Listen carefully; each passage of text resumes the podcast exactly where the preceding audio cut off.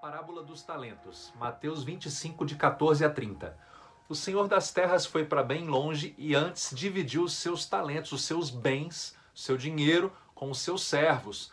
Para um deu cinco talentos, para outro deu dois talentos, para outro deu um talento. Depois de muito tempo, o Senhor volta. Aquele servo que tinha recebido cinco talentos falou: Senhor, eu cuidei dos seus talentos, eu os fiz render, então toma aqui de volta cinco mais cinco, dez talentos. O Senhor ficou muito feliz e falou: Servo bom e fiel, vem curtir comigo aqui as alegrias do Senhor. O servo que tinha recebido dois talentos falou a mesma coisa: Senhor, fiz os seus talentos renderem, toma aqui quatro talentos. E o Senhor ficou muito feliz. O servo que tinha recebido um talento falou: Senhor, o senhor é muito severo, eu fiquei com medo de repreendas do Senhor, e aí eu escondi o seu talento em um buraco na terra. Estou cavando aqui, pegando de volta, toma de volta o seu talento. O Senhor ficou bem bravo e falou: Servo infiel, eu vou te jogar nas trevas, ali haverá choro e ranger de dentes. E o único talento que está na sua mão, eu ainda vou pegar e vou dar para aquele que tem dez talentos. Isso pode parecer muito esquisito, isso pode parecer até injusto no primeiro momento, mas imagina, eu sou pai, imagino que você também às vezes pode ser pai ou mãe. Imagina um, filho de 3 anos de idade para quem você dá uma casquinha com uma bola de sorvete. Ali está o seu filho tentando equilibrar aquela casquinha até que ele deixa a bola cair no chão.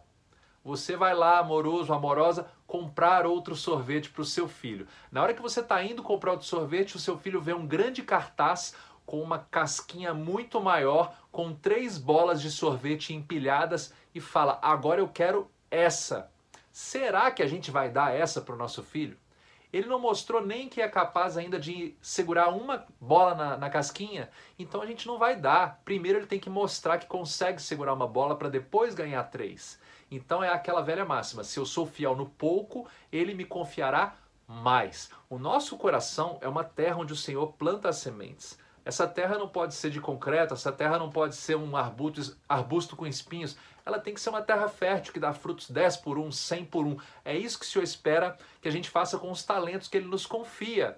Mas muitas vezes alguém pode escutar essa parábola e pensar: mas eu não tenho nenhum talento especial, eu não sou músico, eu não sou pregador, eu não tenho dom de profecia, eu nunca vi milagre, eu, eu não sei que talentos são esses que o Senhor me confiou. E aí eu lembro das bodas de Caná.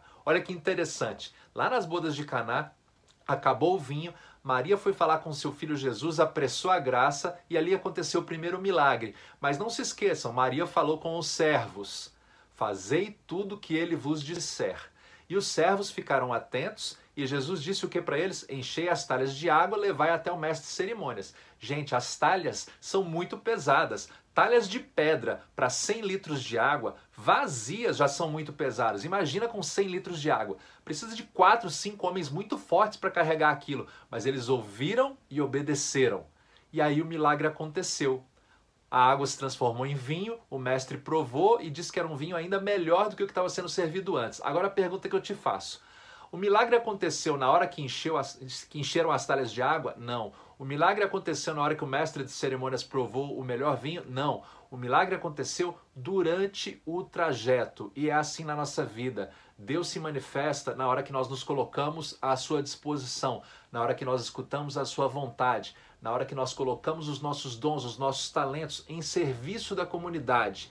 Aí o milagre acontece, aí a graça flui, aí nós estamos fazendo aquilo que nós somos chamados a fazer, que é frutificar, fazer os nossos talentos renderem, mesmo que seja um talento tão simples quanto a força de um braço carregando uma talha cheia de água. Seja qual for o seu talento, seja aquilo, aquilo que você foi chamado a fazer, faça com amor, faça em prol da comunidade, faça em serviço, em doação ao próximo.